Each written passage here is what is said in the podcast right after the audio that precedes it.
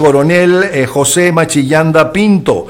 Dice así, la República no tolera más el militarismo vulgar, primitivo e inmoral. Hay que recordar que José Machillanda es coronel, que no solamente eh, da clases en la Universidad Simón Bolívar, cátedra, no clase, cátedra de la Universidad Simón Bolívar, sino también, y que él me desmienta si estoy equivocado en esto, en el, eh, dio clase a los militares en la formación militar. Lo cierto es que es el principal titular en este este momento de la patilla estas declaraciones que eh, las da eh, las dio horas atrás en el día de ayer. Como una desgracia calificó la situación política, económica y social que se vive en nuestro país eh, como consecuencia de lo que a su juicio es un militarismo vulgar, primitivo e irresponsable que según sus apreciaciones no entendió para qué son y sirven las bocas de fuego de la República. Pero lo tenemos en línea. Buenos días, coronel Machillanda, ¿cómo está usted? Hola Napoleón, afectuosos saludos. Bueno, lo primero que quiero preguntarle es lo siguiente. ¿Quién formó a estos militares?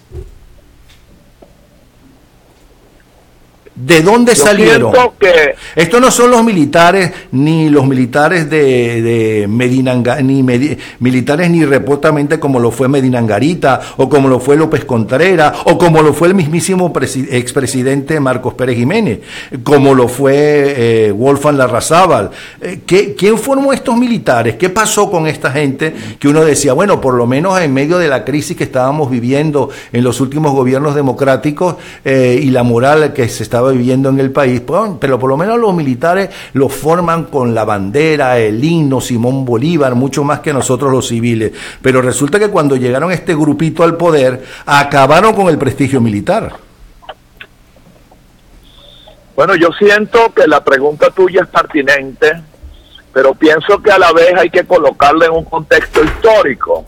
Y el contexto histórico es el que tiene que ver con dos momentos que vivió lo que se llamó la partidocracia o la democracia inacabada.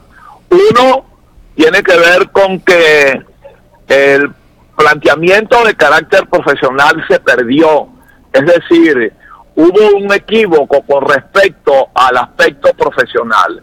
El segundo tiene que ver con que el grupo responsable por la formación y perfeccionamiento del elemento militar a partir de 1973 este, tuvo dolorosa y desgraciadamente una cúpula militares irresponsables en donde se fue forjando un proceso criminal que no es otro que aquel en el cual se piensa que el elemento militar, además de, de, ser militar, puede cumplir con una tarea o función de carácter administrativo que es la que tiene que ver el gobierno. Eso lleva a un hecho desgraciado que es el golpe de Estado del 4 de febrero y el golpe de Estado del 27 de noviembre. Quizás este último golpe de Estado es mucho más peligroso, mucho más delicado y poco estudiado que el del 4 de febrero. ¿Por qué? Porque allí el, grupo de hombres que plantea el golpe de Estado es un grupo de hombres que están en las condiciones generales y coroneles que supusieron que si los tenientes y los capitanes, lo que llamaban los comandantes, se habían alzado, ¿por qué no se iban a alzar los generales frente a un gobierno corrupto, frente a una administración inadecuada o inconveniente y frente además un estado de cosas en el cual no se respetaba la autonomía militar? Todo eso va a dar pie a que surge esa famosa idea del bolivarianismo, en donde a Bolívar se ve simplemente como un sujeto militar y no se ve como el filósofo y no se ve como este el, el, hombre que interpreta una situación en 1811 en adelante y se quiere traer al siglo XXI con todas las desgracias que significa el empleo de elementos armados dentro de la sociedad civil. Bueno, pero eh, coronel Machillanda, también eh, Germán Carrera Damas hace muchas décadas atrás, en su libro El culto a Bolívar, eh, muestra cómo eh, justamente quienes más utilizan o más han utilizado la figura de Simón Bolívar no son los demócratas, son los militares que en las dictaduras son los dictadores. Eso por un lado. Pero por otro lado, el, estamento militar fue creciendo, se fue haciendo importante, eh, se, fue instruyendo. Eh, cuando Marcos Pérez Jiménez, eh, la política de él, usted me, por favor, corríjame si estoy en un error, la tenía aislada, ¿verdad? Pero le estaba dando una serie de edificaciones, de monumentos sumamente importantes y organizó lo que empezó, creo yo, López Contreras, que fue para mí el más grande demócrata que ha tenido Venezuela, porque el general López Contreras eh, heredó una dictadura que la pudo prolongar y al revés, él empezó a abrir la política. Luego cuando llega eh, Betancourt, no a raíz del golpe que apoyó en el 45, hablando de golpes, sino por elecciones en el 58, lo que hace fue poco a poco, se fue poco a poco abriendo estos partidos políticos, AD en primer lugar y COPEI, a los militares que pudieron entrar en las universidades y pudieron formarse en las universidades, los que quisieron hacerlo, porque no era obligatorio.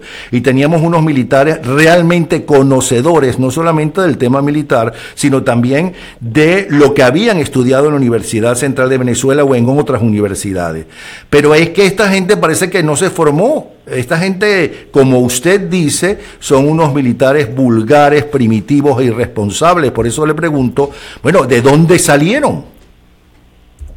Ellos salen de un proceso de desmejoramiento de la organización militar que tiene su razón en la pretensión por parte de los partidos políticos de tener un control subjetivo sobre la institución militar.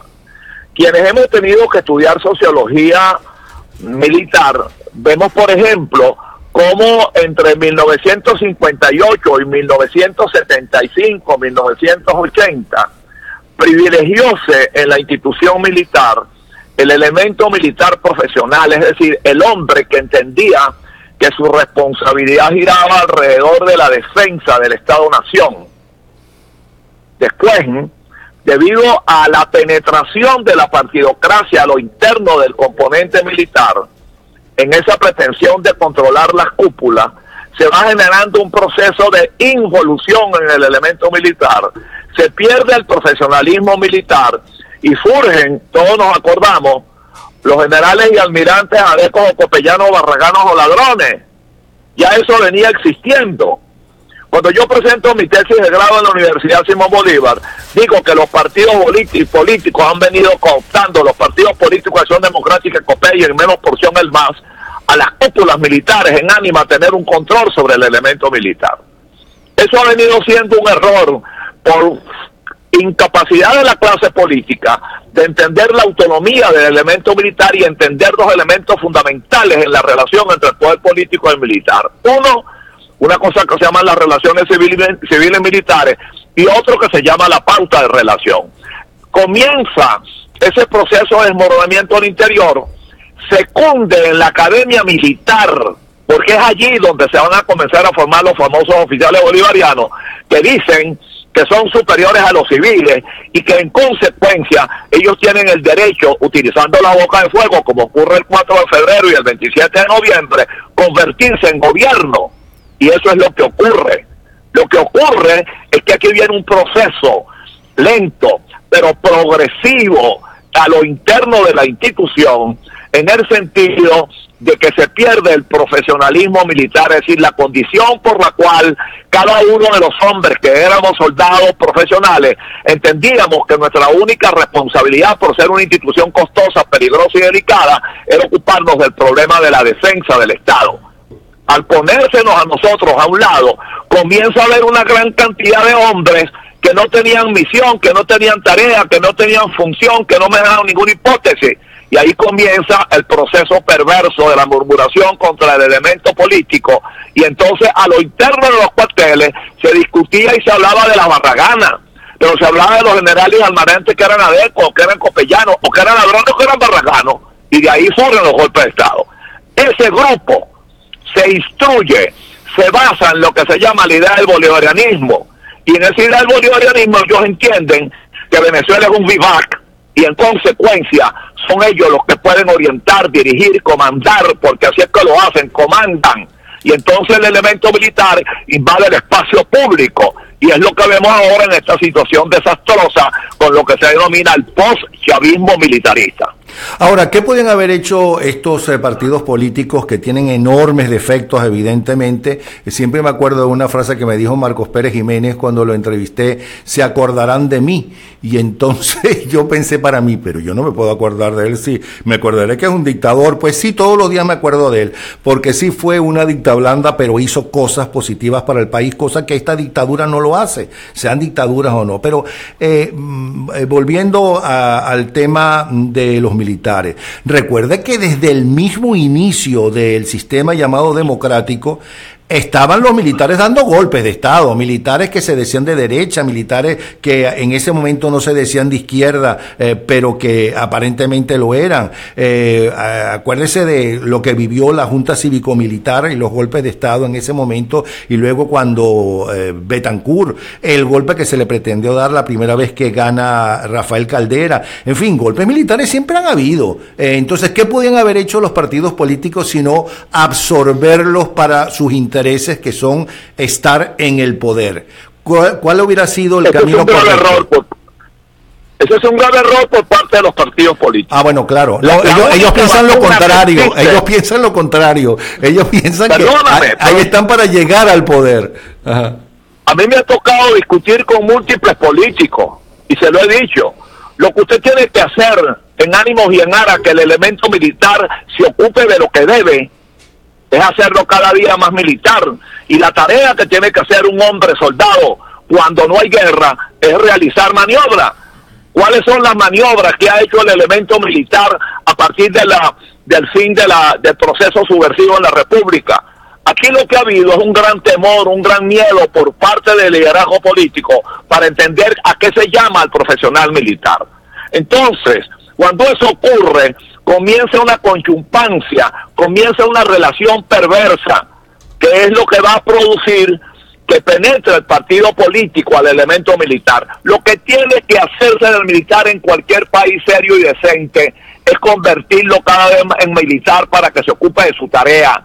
Y lo que tiene que hacer el elemento militar en función de los estudios de tipo geopolítico, geoeconómico y geoestratégico es ocuparse de las posibles amenazas del Estado. El pie de guerra tiene que ir en función de las amenazas. Las amenazas las define la gran estrategia, que es lo que se llama el poder político. Y el elemento militar realiza las estrategias duras. Eso es muy simple. Lo que hay que hacer en el elemento militar es hacerlo cada vez más profesional. Cuando tú tratas de ponerlo cercano al partido, lo que logra es inmediatamente que haya un proceso de perversión, de adulancia, y que el individuo se sienta que es parte del sistema democrático de COPEI. Eso es lo desgraciado que ha venido existiendo en Venezuela. Y en Venezuela, en el momento actual, dentro de esta desgracia, dentro de esta situación casi vergonzosa, lo único que quedará será un proceso de reconceptualización del estamento militar. Es decir, será militar solo y solo aquel que entienda que su profesión tiene que ver con la seguridad y defensa del Estado. Y que la política no es que le sea ajena, sino que la política se encarga de construir, mientras que el elemento militar que se ocupa de la guerra, su función fundamental es la destrucción. Por lo tanto, no puede ser que el juicio, que el imaginario del elemento militar pueda ser un elemento que se ocupe para hacer funciones de carácter político. Eso está muy bien, estoy totalmente de acuerdo con usted, pero en la práctica recuerde que eh, la dictadura actual, la narcodictadura venezolana se mantiene exactamente porque la gente que está armada son los militares. Lo mismo pensaban entonces los eh, partidos políticos, los dirigentes de los partidos políticos. Hay que suavizar, hay que penetrar a los militares y la, la pregunta va es la siguiente. ¿Usted cree que así como Ade y y el MAS también eh, eh, penetraron y ayudaron eh, en, la, en el ejército, entre los militares. Lo hizo también, pero veladamente, el Partido Comunista, que resultaría lógico porque los otros también lo hacían, y que Chávez Frías y su gente están desde un principio trabajando para el comunismo o eso vino después o se aprovecharon y se dieron cuenta que para mantener una dictadura hay que decir que se es comunista.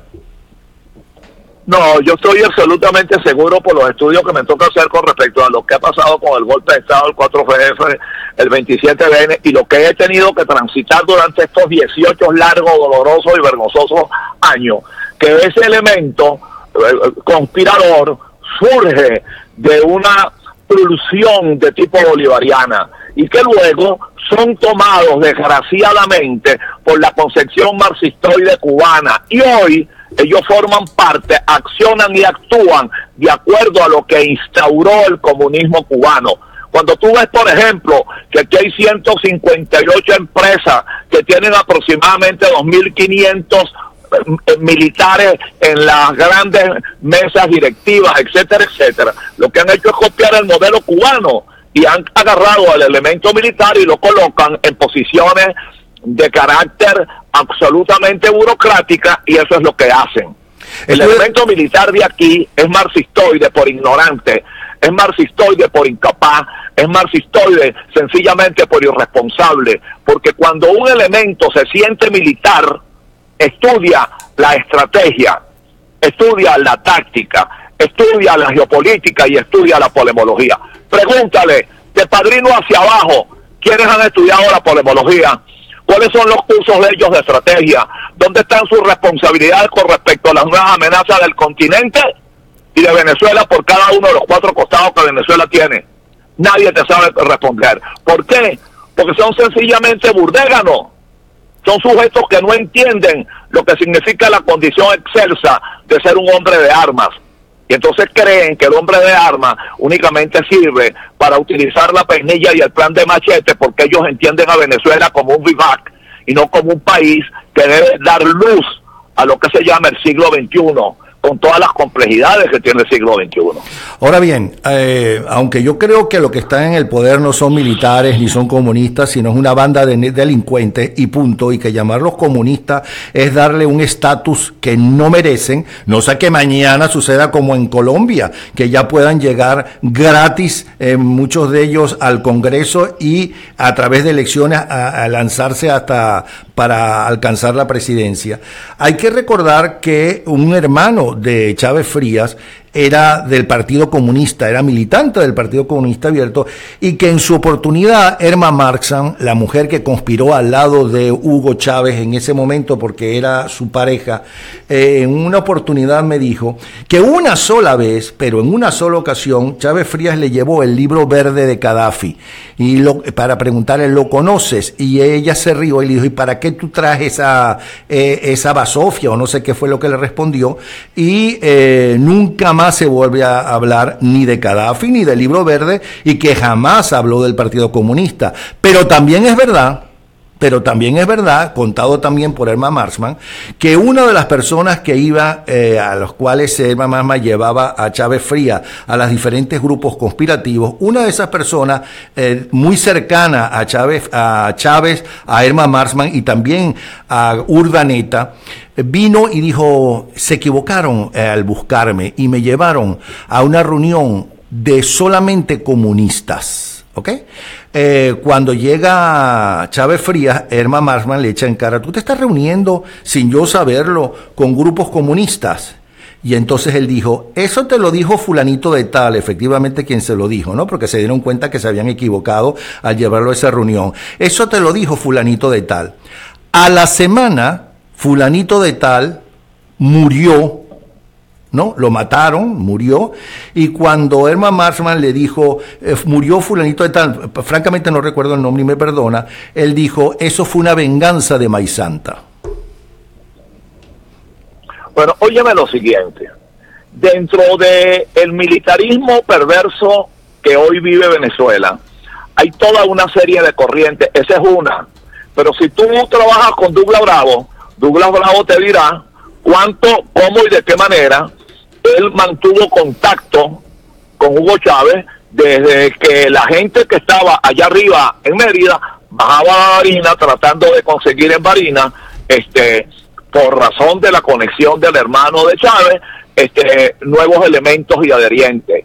Y después si tú sigues eh, el estudio con Douglas Bravo y cada uno de los elementos que él utilizó durante la década del 73, después de la, de la 76, después de la pacificación, te darás cuenta que ellos tuvieron la concepción, vamos a llamar global, de que había que penetrar el ejército y que solo penetrando el ejército se podría llegar por esa vía a un proceso revolucionario. Son varias las vías, no importa cuántas sean, pero que sean comunistas como tal, no, no son capaces de entenderlo. Ninguno de ellos, para comenzar, lee, porque son torpes y creen que la lectura embrutece y por eso es que son tan brutos. Por lo tanto, no es verdad que haya ya un elemento ideológico definitivo. Ahí lo que ha habido es razón de una serie de circunstancias y otra cosa que no podemos dejar ausente del análisis, Napoleón, una enorme incapacidad de lo que se llama la clase política venezolana, tanto del siglo XX como del siglo XXI, que no han podido entender lo que es el militarismo y lo que significa el militarismo en el ejercicio del gobierno. Cuando tú agarras y unes esos dos elementos, tienes casi como un diagnóstico cierto y claro de la razón por la cual esta gente tiene 18 años, por la cual hay un postchavismo y por la cual pareciera que el elemento militar no va a tener ninguna solución política que no sea desgraciadamente un proceso de explosión social o de guerra civil. Bueno, pues muchísimas gracias por atender nuestra llamada. Nos gustaría tenerlo más a menudo en el programa, eh, coronel José Machillanda. Un abrazo, ¿sí? Bienvenido. Usted está en lamira.net, su portal de información y opinión sobre temas de política, economía, finanzas, negocios, salud y mucho más. No deje de visitar nuestra página web en lamira.net donde encontrará este y muchos otros programas de gran interés para usted.